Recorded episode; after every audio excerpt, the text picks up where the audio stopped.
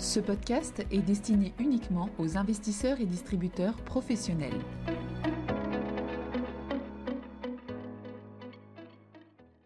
Bonjour à tous. Aujourd'hui, nous allons parler de deux méga tendances qui s'entremêlent, l'urbanisation et le changement climatique. En particulier, nous allons nous focaliser sur l'impact sur les villes des inondations.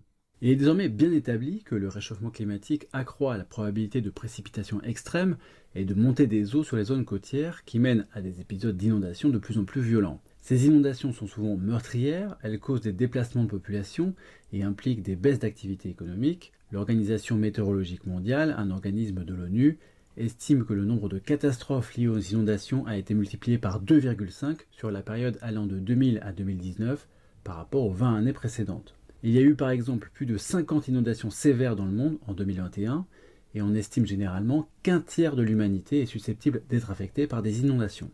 La société de réassurance Swiss Re estime par exemple que le coût pour l'économie mondiale des inondations s'élève à 82 milliards de dollars par an, ce qui représente environ un tiers des pertes causées par des catastrophes naturelles chaque année. C'est un sujet dont on va parler de plus en plus, notamment parce que le risque d'inondation fait partie des stress tests climatiques auxquels la BCE soumet les banques européennes. Dans ce cadre, la BCE demande de faire l'hypothèse d'une baisse des prix immobiliers de 45% pour les zones les plus susceptibles d'être victimes d'une inondation de grande amplitude. Les entreprises et les ménages sont des victimes passives de ces catastrophes, de par les coûts humains évidemment, mais aussi de par les coûts matériels avec la destruction des habitations et des moyens de production.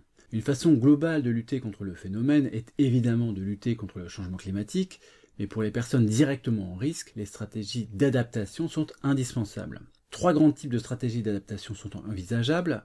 La première est tout simplement d'éviter de résider dans les zones à risque ou d'essayer de réduire de façon individuelle les risques liés à leurs habitations ou leurs locaux. La deuxième est de faire en sorte que le gouvernement investisse dans des biens publics pour réduire les risques, comme par exemple la construction de digues. La troisième est de souscrire des assurances pour recevoir des dédommagements en cas de sinistre. Alors il est encore difficile d'avoir une vision claire sur le déploiement des stratégies d'adaptation des villes à risque pour les inondations, mais il se trouve qu'un papier du NBER, publié en juin 2022, se penche précisément sur le sujet. Les cinq auteurs ont travaillé sur environ 9500 villes de 175 pays, suivis sur la décennie 2010, afin de mesurer les effets au niveau local des efforts privés et des investissements publics pour améliorer la résilience par rapport aux inondations. Ils parviennent à trois grands résultats. Tout d'abord, la croissance de la population est nettement plus basse dans les villes qui ont connu des inondations sévères dans un passé récent. Ce résultat est surtout valide pour les pays riches, alors qu'il n'est pas significatif pour les pays pauvres. Cela semble prouver que les villes qui sont victimes d'inondations de façon récurrente perdent en attractivité pour les résidents actuels et pour les résidents futurs.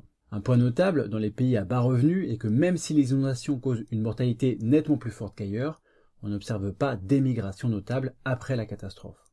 Deuxièmement, les auteurs montrent en utilisant des données relatives à l'éclairage nocturne que les inondations ont un impact négatif important sur l'activité économique. L'éclairage nocturne baisse en moyenne d'un peu plus de 8% pour les villes victimes d'inondations dans les pays à bas revenus et de 1,4% dans les pays riches.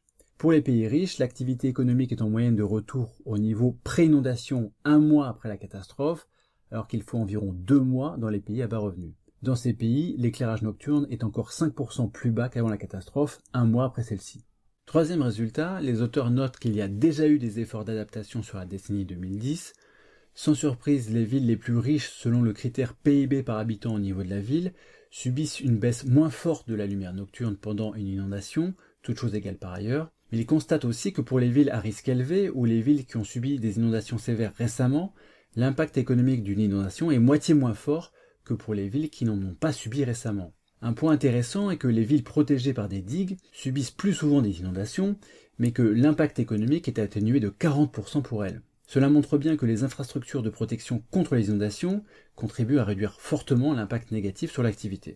In fine, on le voit ici dans le cas des inondations, il est clair que le sujet de la résilience vis-à-vis des catastrophes climatiques va se poser de plus en plus et devrait prendre une place de plus en plus importante dans les politiques publiques, car c'est aussi la résilience de l'économie qui est en jeu.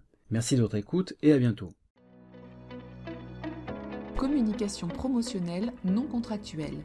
Les commentaires et analyses reflètent l'opinion de CPRAM sur les marchés et leur évolution en fonction des informations connues à ce jour. Du fait de leur simplification, les informations données dans ce podcast sont inévitablement partielles ou incomplètes.